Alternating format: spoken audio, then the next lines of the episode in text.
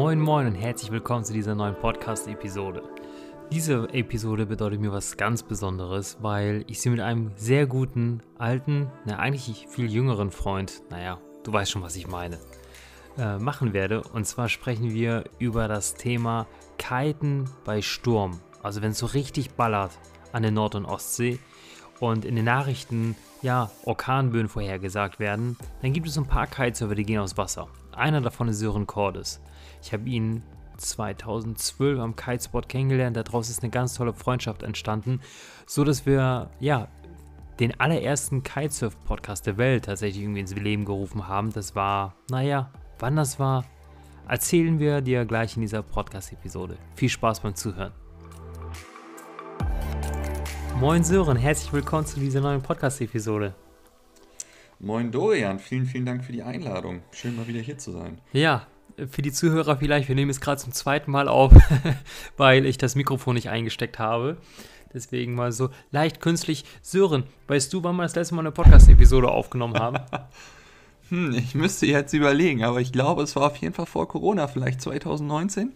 Ja, das kommt hin. Äh, Ende 2018 hatten wir ja die letzte Podcast-Episode aufgenommen und ha, jetzt haben wir vier Jahre Pause gemacht und ja, umso motivierter und besser vorbereitet sind wir jetzt für diese Podcast-Episode, zu der ich dich ja eingeladen habe, weil du für mich ja die Koryphäe bist, wenn es um das Kiten bei Sturm ist. Und da hast du eine ganze Menge vorbereitet, Sören.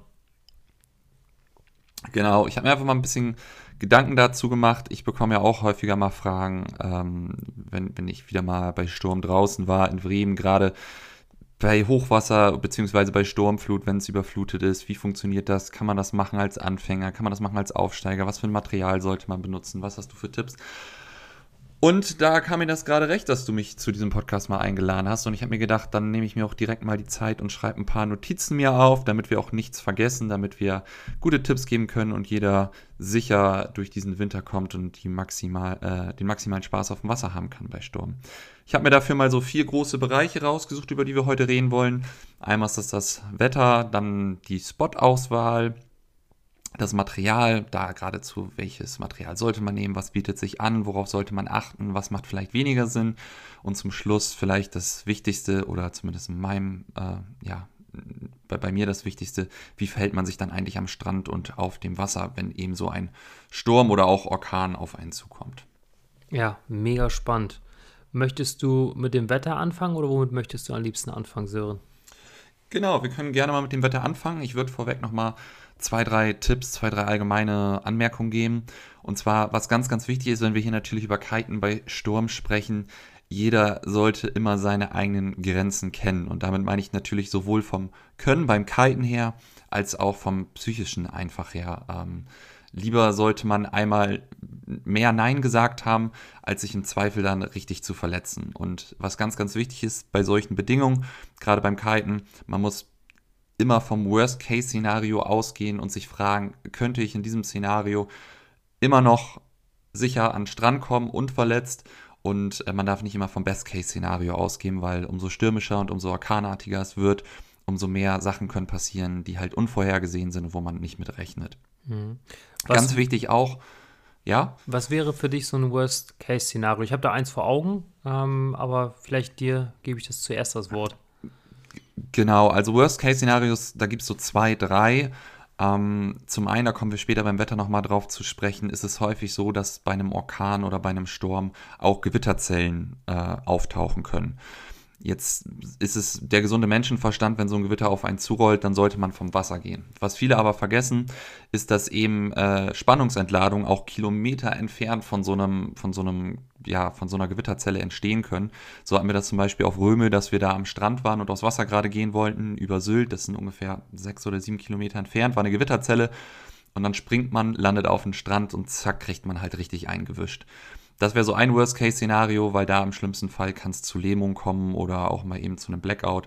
Äh, das sollte man eben vor Augen haben. Oder auch solche Geschichten, dass eine Böenfront auf einmal angerollt kommt, man auslösen muss oder eine Leine reißt ähm, oder man sich mit jemand anderem verheddert oder das Safety-System nicht funktioniert. All das sind eben Szenarien, auf die man vorbereitet sein sollte und für die man einen Ausweg kennen sollte. Genau. Mhm. Das sind ja schon Sachen, die man in der App vorhersehen kann. Nicht zu 100 Prozent ja. natürlich, also nicht zu 100 Prozent, aber man kann es ja vorab schon mal recherchieren, wie hoch die Wahrscheinlichkeit ist, dass das eintreten könnte. Genau, also grundsätzlich sind die Wind- und Wetter-Apps eigentlich relativ gut darin, vorherzusagen, ob es Gewitter geben könnte. Tatsächlich die genauen Gewitterzellen vorherzusagen, ist aber relativ schwer bzw. relativ ungenau, vor allem mit dem Hintergrund, wenn du überlegst, du stehst am Wasser, gehst aufs Wasser und bist da eine Dreiviertelstunde, Stunde, in der kann sich, kann sich so Zugbahnen äh, von Gewittern doch mal eben ändern und die können auch mal entgegen der eigentlichen Windrichtung ziehen. Ähm, und da bringt einem dann die Wetter-App nichts, sondern da muss man dann einfach auf dem Wasser wissen, was zu tun ist, ähm, dass man sich eben ständig mal umschaut nach hinten. Ähm, und dass man eben darauf achtet und versucht halt die Wolken bzw. das Wetter so ein bisschen zu lesen. Mhm. Der Blick nach hinten hat ja eine ganz besondere. Entschuldigung. Der Blick nach hinten hat ja eine ganz besondere Bedeutung. Kannst du da nochmal was zu sagen, Sören? Genau. Also, es ist halt immer so, viele Leute, die beim Kiten auf dem Wasser sind, beim schönen Wetter, bei Sonnenschein, kiten halt so ein bisschen vor sich hin, die haben die Augen meistens Richtung Kite gerichtet. Genau. Das ist auch grundsätzlich kein Problem. Jetzt haben wir es natürlich aber bei Sturm oder eben auch beim Orkan, wie eben erwähnt, häufig mit so Fronten zu tun. Das heißt, da kommt eine Regenfront durchgezogen, es kann eine Gewitterzelle kommen oder aber auch eine Böenfront.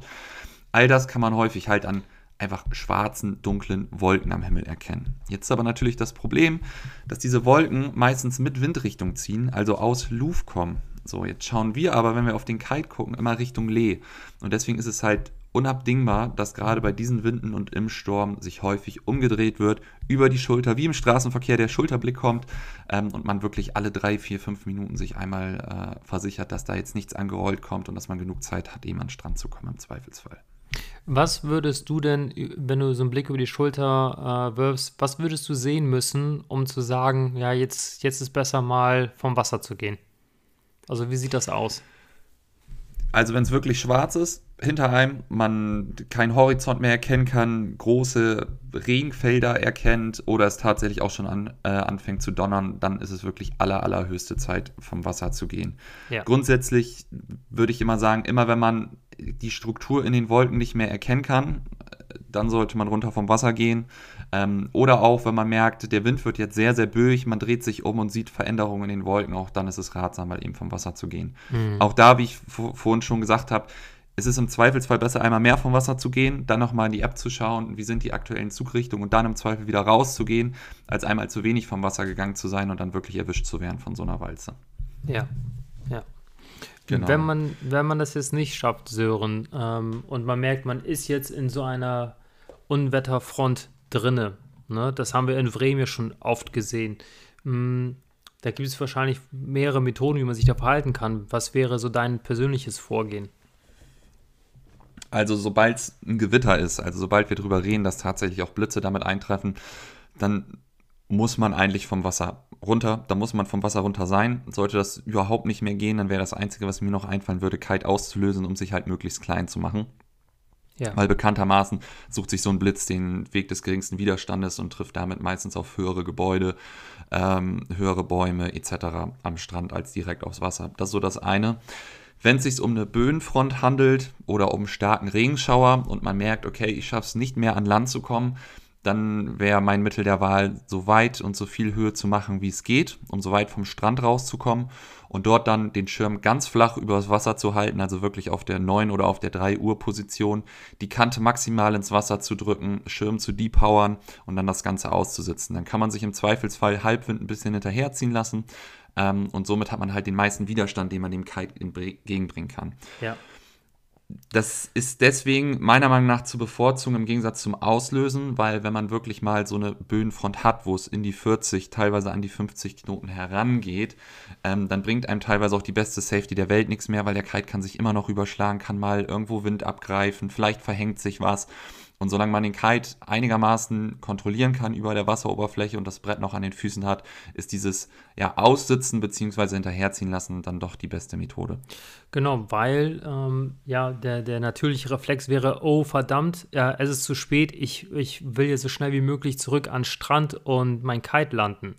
Und wenn ich jetzt an einen Kitespot wie Fremen denke, also für jeden Kitespot ist es dann schon mal eine sehr große Herausforderung, überhaupt äh, an Land zu kommen, weil, weil der Wind, äh, der Kite hat ja viel zu viel Druck drin. Das wird ja als super gefährlich, den überhaupt dann zu landen und auch den Kite überhaupt anzunehmen. Und bei uns in Bremen ist es jetzt noch so, wir haben halt eine Steinwand äh, direkt am Wasser und eine Treppe. Und dann haben wir einen rutschigen Rasen, auf dem man dann läuft. Und da passieren dann halt unwahrscheinlich viele Unfälle, weil ähm, ja, weil man äh, in, zur falschen Zeit vom Wasser runtergegangen ist. Ne? Deswegen halte ich auch dieses Aussitzen für die bessere Methode. Wenn es zu spät Fall. ist, ne? Wenn es zu spät ist, ne? Genau, also da ist auch wirklich, da ist ein ruhiger Kopf gefragt, um halt sich zu überlegen, schaffe ich es jetzt noch rechtzeitig an Strand. Weil das Allerschlimmste, was einem passieren kann, auch schon häufig gesehen ist, man denkt sich, ja, komm, da schaffe ich jetzt noch, noch einen Sprung, dann fahre ich rein und dann fährt man rein und dann erwischt einen eben so eine Böenfront oder so ein starker Regenschau genau in dem Moment, an dem man halt rausgehen will. Und dann ist ich entschuldige die Wortwahl, aber die Kacke richtig am Dampfen, ähm, weil dann hat man halt wirklich kaum noch Möglichkeiten, weil wenn man dann geliftet wird, dann hängt man im Zweifelsfall irgendwo auf einer Steinmauer oder dahinter auf dem gepflasterten Weg. Äh, Fahnenmasten sind im Weg, andere Leute, möglicherweise Strandbesucher, Strandkörbe etc. pp. Ähm, da ist Auslösen häufig kaum noch eine Option. Ähm, den Kite sicher gelandet bekommt man aber auch nicht. Ähm, in den Fällen sollte man dann tatsächlich draußen bleiben und das aussitzen. Tatsächlich, diese Erfahrung habe ich gemacht und ich weiß nicht, ob wir uns zu der Zeit schon gekannt haben. Ich glaube, wir haben uns zu der Zeit schon gekannt. Das war so 2012 2013. Da hatte ich nur einen Kite, das war ein 11 Quadratmeter Kite, das war meine allererste Kite-Ausrüstung und der musste halt immer gehen. Und dann bin ich bei viel zu viel Wind rausgegangen und als ich dann ja gemerkt habe, das geht einfach nicht mehr, ich kann den Kite einfach nicht mehr kontrollieren, der Kite macht mit mir, was er will, bin ich raus äh, an Land gegangen. Und da kam nämlich genau das zu tragen. Es kam eine kleine Böe rein, ich bin leicht abgehoben. Und dadurch, dass ich kurz den Kontakt zum Boden verloren habe und einfach auch noch ein viel zu unerfahrener Kite war, um bei solchen Bedingungen ja mit, mit dem Wind zu spielen, mh, bin ich auf dem Boden aufgekommen. Also ich, das war nur ein kleiner Hüpfer, ne? Also lass es so 30 Zentimeter mhm. oder so gewesen sein, wo ich äh, abgehoben bin, aber mich auch erschrocken habe wahrscheinlich. Und beim Wiederaufkommen auf dem Boden bin ich mit dem Fuß umgeknickt. Dann bin ich gefallen, habe den Kite in Powerzone gezogen und bin dann halt einmal über den Parkplatz geflogen und habe mir halt vom Knöchel ein kleines Stück Knochen abgebrochen und hatte einen Gips mhm. und war drei Wochen krankgeschrieben. Also das passiert mhm. unglaublich schnell. Total. Da kommt auch noch so ein weiterer Punkt zum Tragen. Da reden wir nachher beim Verhalten am Strand und auf dem Wasser mhm. noch mal kurz drüber.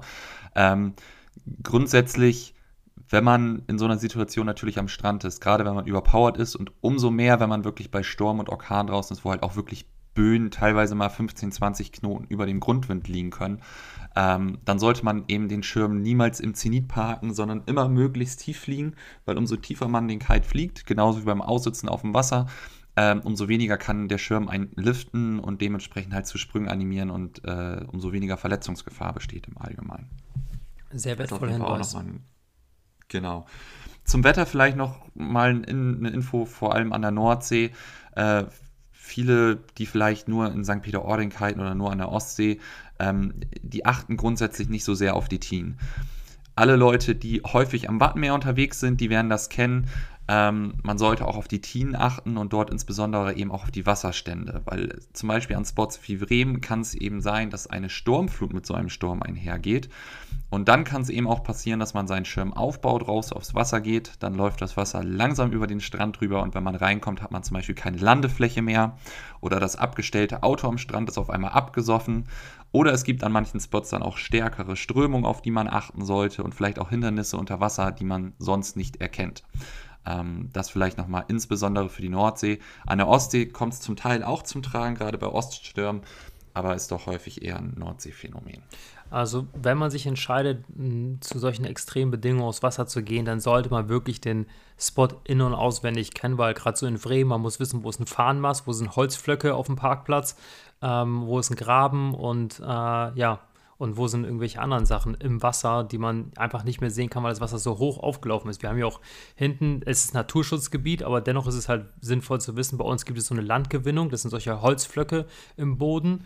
Ähm, als ich mal die Orientierung verloren habe, bin ich da auch mal mit, mit einem Foil drin hängen geblieben, vor, vor ganz langer Zeit, vor vier Jahren oder sowas. Deshalb definitiv nicht bei solchen Bedingungen an einen fremden Spot rausgehen. Total total.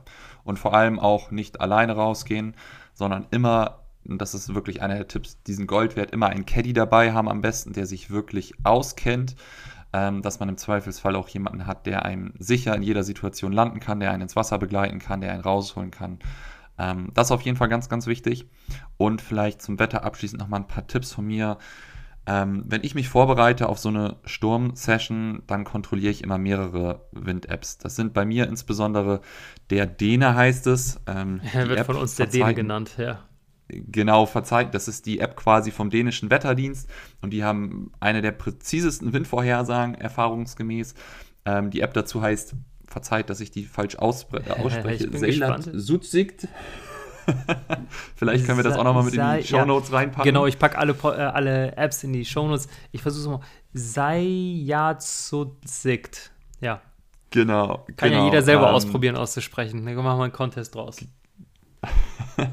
genau, und die checke ich eben immer, weil man da relativ gut die einzelnen Windfelder auch erkennen kann ähm, und auch größere Sturmfronten, die sich nähern, ähm, in ihrer Laufbahn relativ gut vorhersehen kann. Dann im zweiten Schritt grundsätzlich sowieso immer Windfinder, Windguru, wie ihr wollt, die App, die euch am meisten zusagt, wo man einfach den Super Forecast hat, wo man nochmal nachschauen kann.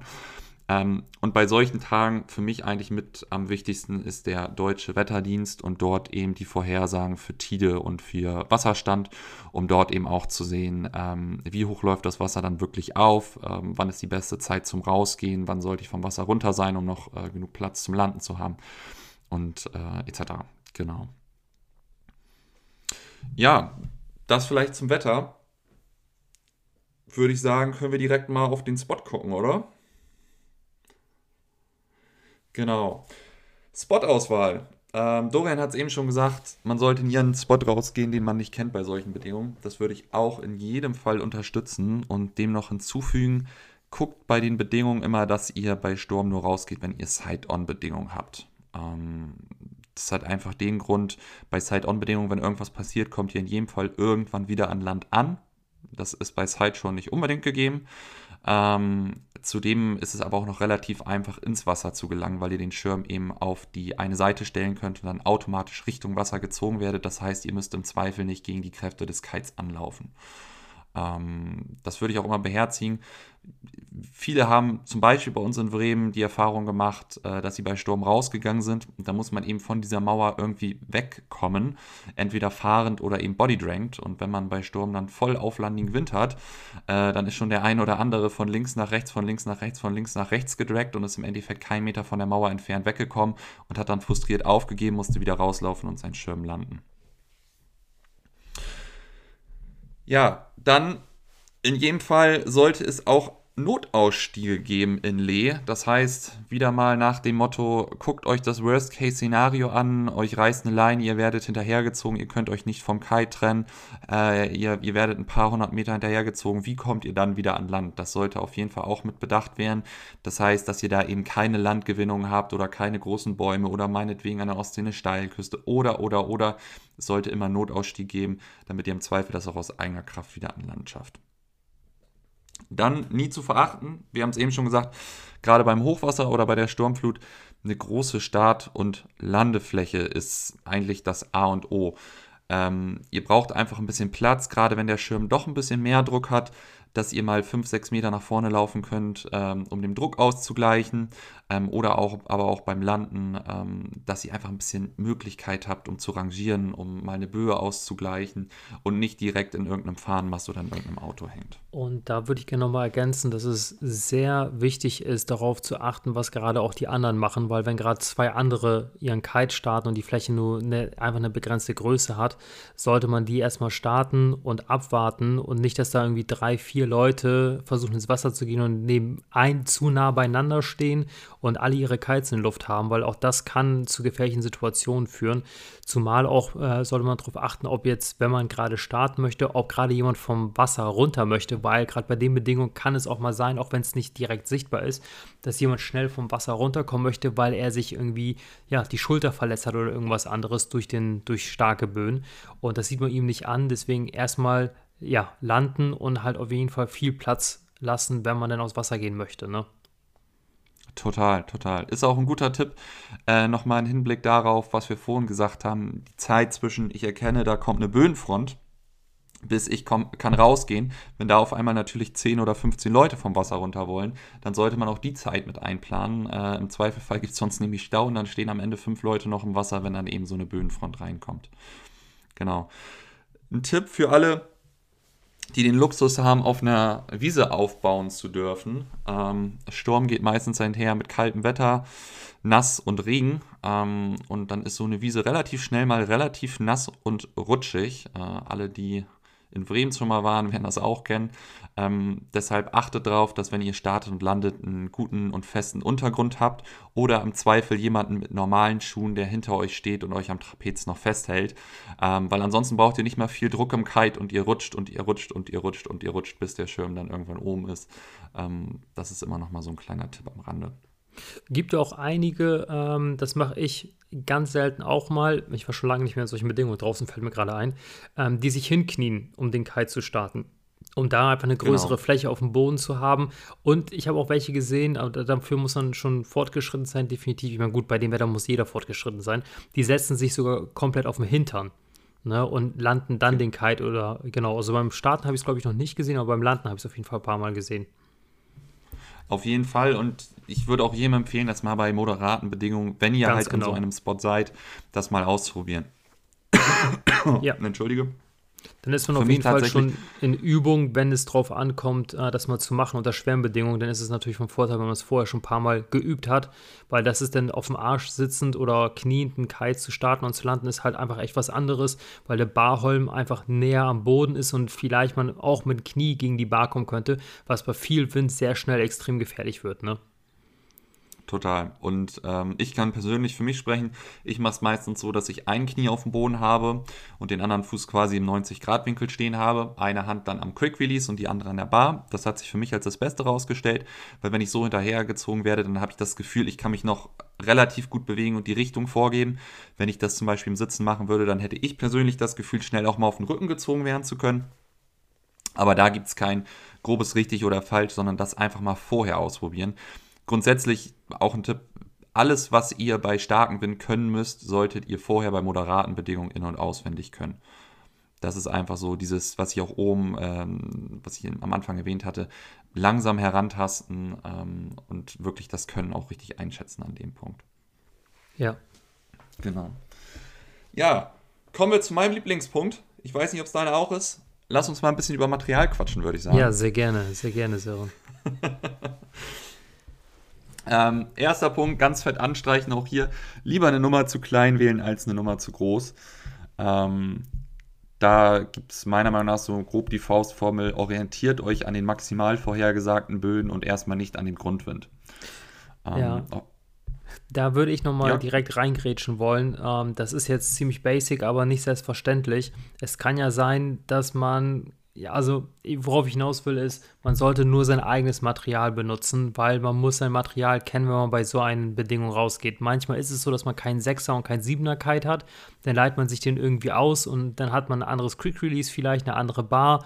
Ähm, der Kite reagiert ganz anders als die anderen Kites, die man hat. Also da würde ich auf jeden Fall ähm, empfehlen, halt definitiv, wie du sagst, klar, eine Nummer zu klein, aber vor allem auch das eigene Material zu haben und nicht vielleicht auf die Idee zu kommen, okay, jetzt muss ich unbedingt einen ganz neuen Kite irgendwie in 6 Quadratmeter testen.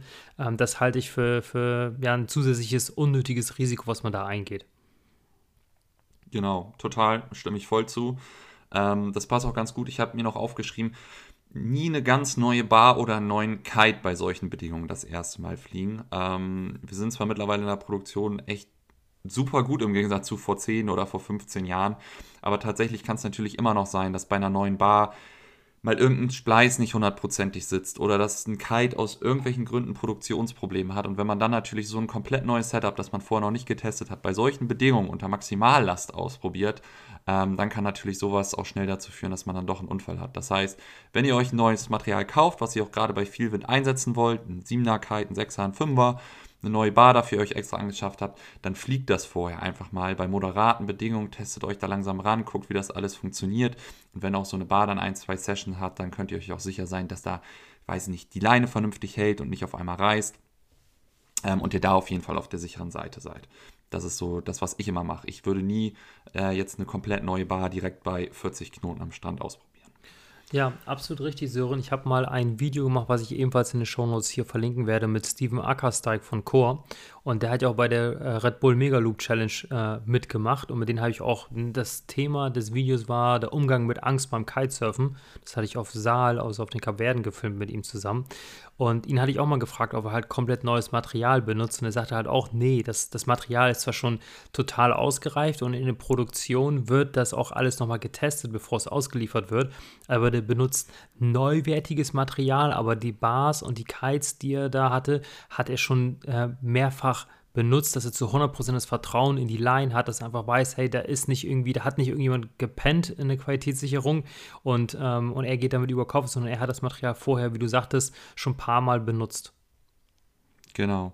Und das wird eben umso wichtiger, umso mehr man sich dann in solchen Bedingungen aufhält. Also umso mehr man dann Richtung Big Air vielleicht auch gehen will, also sich dann ans Springen oder auch an Kite Loops in solchen Bedingungen rantastet, umso wichtiger ist es eben, dass man auch dem Material so weit vertrauen kann, dass man sich relativ sicher sein kann. Ganz sicher sein kann man sich nie, aber zumindest relativ sicher sein kann, dass man sich darauf verlässt und dass eben halt jetzt nicht irgendwo tatsächlich, du hast gesagt, in der Qualitätssicherung jemand meinetwegen das einmal übersehen hat, dass ein Spleiß nicht richtig vernäht worden ist. Oder, oder, oder.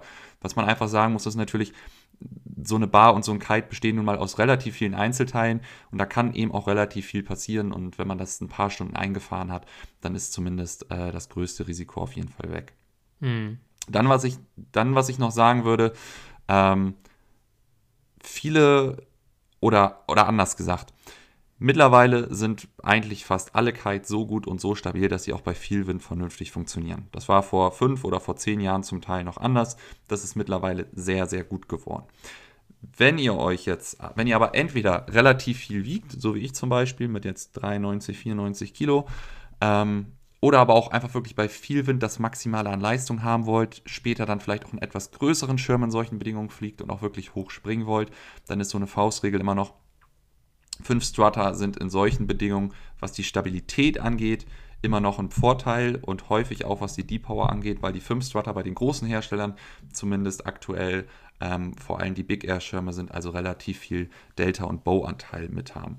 Ähm, das kann bei Korn XR sein, bei Elevaten XS, bei Duotone ein Rebel. Ähm, ID-Schirme sind halt gerade, was Böen angeht, mit am stabilsten und nehme euch damit immer so ein bisschen Stress weg, was irgendwie Tuchflattern angeht oder dass der Schirm relativ weit im Windfenster sich von vorne nach hinten bewegt. Das haben die Schirme eben nicht. Genau, das haben wir auch mal vor, als ich die Tür von einem Auto abgerissen habe, weil wir rückwärts im Wind geparkt haben in der Düse äh, in Holland bei der Red Bull Mega Loop Challenge konnten wir das ganz gut beobachten. Ähm, das, das, da konnten wir halt sehen, das war aber auch markenunabhängig. Ähm, die drei Strut Kites, da die, die Kites, da ist so viel Wind reingekommen, die, die haben auch echt große Kites geflogen bei dem Contest. Ähm, da kam so viel Wind rein, dass die Kites einfach ihre Form nicht mehr gehalten haben. Die haben sich teilweise an den Tipps aufgeklappt, die Kites. Das war total krass, das mal zu genau. sehen. Das habe ich zuvor auch noch nie gesehen. Ne? Genau. Und das ist halt, das haben halt gerade die fünf Struts, die sind da einfach von der Kappe her grundsätzlich stabiler. Ähm, das ist jetzt nicht ganz so wichtig, wenn ihr 55, 60 Kilo wiegt, ähm, dann werdet ihr, dann werden auch die drei Strutter ohne Probleme das Ganze mitmachen. Ähm, das geht jetzt wirklich in die Richtung, ihr wiegt 85 Kilo plus und wollt wirklich bei Sturm auch noch äh, eure 15, 20 Meter, was, whatever springen, ähm, dann wird es eben immer relevanter. Ja. Letzter Tipp zum Material von mir nochmal ähm, Richtung Brett. Wählt euer Brett bei diesem Wind nicht zu groß. Ähm, ihr müsst nämlich jederzeit die Kante halten können. Das ist so der Punkt. Zum einen, wir haben es oben erwähnt, wenn ihr wirklich in so eine Worst-Case-Szenario reinrutscht und ihr müsst so eine Böenfront aussitzen oder ausfahren, dann ist es umso wichtiger, dass ihr die Kante vernünftig halten könnt. Aber auch wenn ihr einfach Höhe laufen wollt und relativ viel Druck im Schirm habt oder auch springen wollt, ähm, dann macht es schon Sinn, ein relativ kleines Brett zu wählen. Ähm, mittlerweile geht das relativ gut, dadurch, dass die Schirme auch immer mehr Deep Power haben, dass man größere Bretter fahren kann. Ähm, aber probiert es einfach mal aus bei moderaten Bedingungen. Schnappt euch vielleicht mal ein 1,34er, 1,35er ähm, statt eurem 1,40er und ihr werdet sehen, das macht doch nochmal einen Unterschied und kann nochmal ein bisschen Sicherheitsreserve im obersten Windbereich geben. Vielleicht noch ein kleiner Sicherheitshinweis beim Material, was man sich überlegen könnte für einen solchen Tag, wäre es mal zu schauen, ob man zu Hause noch irgendwie ein Sporttrikot hat oder irgendwie ein Lycra oder irgendwas in einer knalligen Farbe, in der Neonfarbe, was man vielleicht an dem Tag nochmal über den Neo rüberwirft, damit für den Fall, dass mal was schief geht, man den Kite auslösen muss, also komplett sich davon trennen muss, wenn man am Schwimmen ist oder so, dass man halt sehr schnell im Wasser gesehen und gefunden werden kann. Wichtiger Tipp auf jeden Fall. Hatte ich auch eigentlich in meinen Anfangsbemerkungen, äh, wollte ich das nochmal gesagt haben. Wenn ihr euren Caddy dabei habt, also am besten ein Kite-Kumpel, ähm, der euch halt reinträgt, der euch den Schirm startet und so weiter, ähm, mit dem ihr euch vielleicht auch abwechseln könnt auf dem Wasser, dann ist es immer ratsam, je nachdem, wo ihr seid, die örtlichen Notrufnummern auch parat zu haben. Ähm, bei uns zum Beispiel dann logischerweise Feuerwehr, Wasserschutz und meinetwegen die DGZRS. Nicht unbedingt, um dann im Zweifelsfall jemanden retten zu müssen. Es muss ja nicht immer das Worst-Case-Szenario eintreten. Aber was halt häufig doch schon mal passieren kann, ist bei solchen Bedingungen, dass jemand sein Brett verliert oder dass jemand sein Kite verliert. Ähm, und dass man eben dann dort auch Bescheid sagen kann und dass nicht dann irgendein Fischer euer Brett findet und dann einen großen Einsatz auslöst und dann Stunden oder Tage lang nach einer vermissten Person gesucht wird. Das ist auf jeden Fall auch immer wichtig zu beachten. Was man vielleicht auch machen kann, äh, für alle, die so eine Smartwatch haben mit eingebauter eSIM-Karte. Ähm, ich habe zum Beispiel bei mir in der Kurzwahl, also in den Favoriten, habe ich Notfallnummern hinterlegt, die ich dann halt auslösen kann vom, ja, vom Wasser aus tatsächlich. Mhm. Genau das ist auf jeden Fall, das ist auf jeden Fall auch ein guter Tipp. Das machen auch immer mehr Leute. Ähm, das kenne ich auch gerade von Bedingungen, wenn es auch in relativ große Wellen geht, irgendwie in Dänemark oder solche Geschichten, wo man auch nicht immer mit 10, 12, 13 anderen Leuten auf dem Wasser ist, sondern vielleicht auch doch mal nur mit einer anderen Person. Ähm, da bietet sich das auf jeden Fall an, solange man eben Netz hat. Ähm, das ist, glaube ich, eine, ja, eine super Sicherheitsvorkehrung. Ja. Ja, Wetter, Spotauswahl und Material haben wir. Ähm, jetzt kommt noch mein Lieblingspunkt: Verhalten am Strand und auf dem Wasser. Einfach so ein paar kleine äh, Tipps und Tricks, die man vielleicht beherrschen kann. Ähm, ja, um einfach sicherer am Strand zu sein und auch nicht irgendwie von den anderen Kitern, die vielleicht am Strand sind, äh, nachher gehasst zu werden, weil man irgendwie was falsch gemacht hat. Ähm, und da ist mein erster und liebster Tipp immer wieder gern gesehen, auch auf zahlreichen Instagram-Seiten, wo es irgendwie um Kite-Fails geht, beschwert euren Schirm, euren Kite äh, gut genug bei viel Wind. Ich weiß nicht, wie oft ich das in Bremen schon bei Sturm gesehen habe, dass jemand seinen Schirm dann doch nur mit einem Brett beschwert hat oder mit einem kleinen Sandbeutel und mit der Zeit wird der dann runtergewegt, äh, runtergeweht und dann greift ein Tipp in den Wind und zack fliegt der Schirm einmal in einem hohen Boom über den Parkplatz am Hotel vorbei, über den Deich und landet dann irgendwo dahinter schön bei der Kurverwaltung. Ähm, zum einen nicht gut für euer Material, im schlimmsten Fall ist der Schirm kaputt ähm, und auf jeden Fall auch blöd, weil eure Leinen definitiv verheddert sein werden ähm, und das natürlich auch immer mal einen Passanten erwischen kann. Deshalb achtet darauf, wenn der Wind stärker wird, beschwert euren Kite vernünftig und habt da auch immer ein Auge drauf. Mhm. genau. Dann, das hatten wir eben schon gesagt, beim Starten in die Knie gehen, gerade bei rutschigem Untergrund. Kann man aber auch nicht häufig genug sagen. Und was ich vorhin auch schon erwähnt habe, Kite gerade am Strand und beim Gehen niemals auf 12 Uhr, denn das erhöht immer nur die Gefahr von Lifts. Wenn ihr die Möglichkeit habt, gerade an stehtiefen Spots, bei solchen Bedingungen startet im Wasser. Ähm, ist immer ein bisschen blöd, dann jemanden zu fragen. Das ist dann für den Starthelfer immer ein bisschen Aufwand. Ähm, aber wenn ihr euch damit sicherer fühlt ähm, und die Bedingungen das hergeben, startet im Wasser. Damit habt ihr am meisten Abstand zum Land. Ähm, wenn es euch hinhaut, dann landet ihr im Wasser, dann landet ihr nicht irgendwie am harten Strand, ihr verletzt euch nicht. Ähm, und damit ist allen am Ende am meisten geholfen. Wenn ihr dann im Wasser seid, würde ich noch sagen, ich habe es vorhin erwähnt, in Bremen häufig ein Problem, lauft so schnell wie es geht Höhe, um vom Strand Abstand zu gewinnen. Zum einen, um eben mögliche Böen auszugleichen, zum anderen, um den Eingang frei zu machen und zum dritten, damit, falls was passiert, ihr nicht direkt auf den Strand landet. Und wir haben es eingangs auch schon erwähnt, haltet immer einen Blick auf den Himmel und die Wolken, um Fronten und Gewitter halt frühzeitig auszumachen. Und sollte dann doch eine Böenfront mal im Anmarsch sein und es hilft nichts mehr, Schirm tief und auf dem Wasser ausfahren. Genau, das waren dazu so meine Tipps. Ich weiß nicht, ob du noch was hast, ob du noch ein paar Fragen hast. Also so Soweit erstmal von mir dazu. Ja, das, das, waren schon eine Menge Informationen. Vielleicht, was ich nochmal ergänzen würde, wäre auch wirklich bei den Bedingungen, ähm, auch wirklich auf dem Wasser auch nur das zu machen, was man auch wirklich kann. Du hast ja auch vorhin ganz zu Anfang gesagt, seine eigenen Fähigkeiten kennen. Ähm, und da würde ich einfach ergänzen, ähm, es, es, ist ja immer so ein Spiel mit dem Feuer. Und du bist natürlich jetzt auch ein Kiter, der seit über zehn Jahren richtig gut kitet, an mehreren Contests erfolgreich teilgenommen hat. Ähm, und das ist bei dir natürlich was anderes, dass du dann noch Grenzen auslotest. Aber gerade für Menschen, die zum ersten Mal bei solchen Bedingungen aus Wasser gehen, die sollten an den Tagen nicht versuchen, irgendwelche neuen Tricks zu üben. Klar, will man da hochspringen und das ausprobieren, das, das kann ich auch wirklich noch äh, befürworten, aber das sind Bedingungen, da übt man nicht mehr irgendwelche Sachen, sondern da macht man nur das, was man wirklich kann. Ne? Muss man auch ganz klar sagen, also selbst ich ähm, würde bei solchen Bedingungen, also über wirklich Sturm, Orkan, wo wirklich auch eine Sturmwarnung existiert, nicht unbedingt mehr neue Sachen üben. Da macht man das, was man bei moderaten Bedingungen gelernt hat, tastet sich auch da langsam ran. Und wie gesagt, das Wichtigste, ähm, immer auf Abstand achten, auf den Himmel achten und sich wirklich vorher gut informieren, äh, wie sich der Wind entwickelt, wie sich das Wes äh, Wetter entwickelt. Und dann seid ihr relativ gut und sicher am Wasser unterwegs. Überschätzt euch nicht. Und ich habe es eingangs schon erwähnt, das ist wirklich das, was ich immer wieder predige, auch wenn ich, wenn Freunde mich irgendwie fragen, lieber einmal mehr Nein zu einer Session sagen oder vielleicht doch nochmal zu einem anderen Spot fahren oder später nochmal wiederkommen, als im Zweifelsfall sich zu verletzen. Weil ja. das kann dann wirklich keiner gebrauchen. Ähm, eine Session kann immer irgendwie, die kommt wieder, auch der Wind kommt wieder, aber wenn ihr euch da irgendwie was brecht oder das Material komplett zerstört ist, ihr eine schlechte Erfahrung macht, ähm, das bringt ja niemandem was am Ende.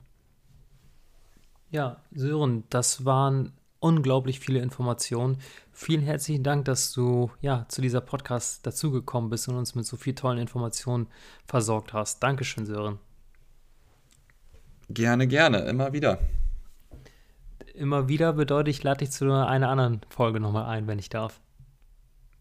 Gerne, wenn wir noch ein Thema haben, auf jeden Fall. Ja, dann können ja gerne mal die Zuhörer ähm, die Gelegenheit nutzen und ähm, auf Instagram mich einfach mal kontaktieren und mir ja vielleicht mal ein paar Themen schreiben, wo sie Lust hätten, ja, mit dir darüber zu sprechen oder dich dazu zu interviewen, dich zu hören und ja, mir da Themen und Fragen gerne mal über Instagram zukommen lassen und dann ja, können wir in, nächster, in den nächsten paar Wochen nochmal einen Podcast aufnehmen. Vielen Dank, Sören.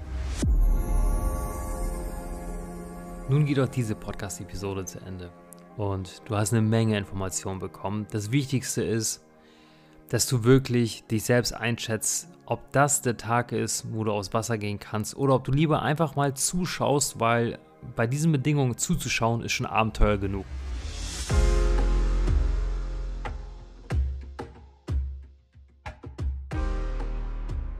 Es lohnt sich einfach, selbst wenn du noch nicht mal, wenn du schon von vornherein weißt, du gehst nicht aufs Wasser, kann es sich doch für dich lohnen, einfach mal hinzufahren zum Kitespot und anderen Leuten dabei zuzuschauen, wie sie bei diesen Bedingungen rausgehen. Weil das ist halt, das bringt, macht unseren Sport zu, zu einem Sport der Superlative. Und ich bin mir sicher, du hast eine Menge Informationen mitgenommen und ich würde mich sehr freuen, wenn du ja diesen Podcast zum einen abonnierst und vor allem mit deinen Freunden teilst. Viel Spaß und bis zum nächsten Mal.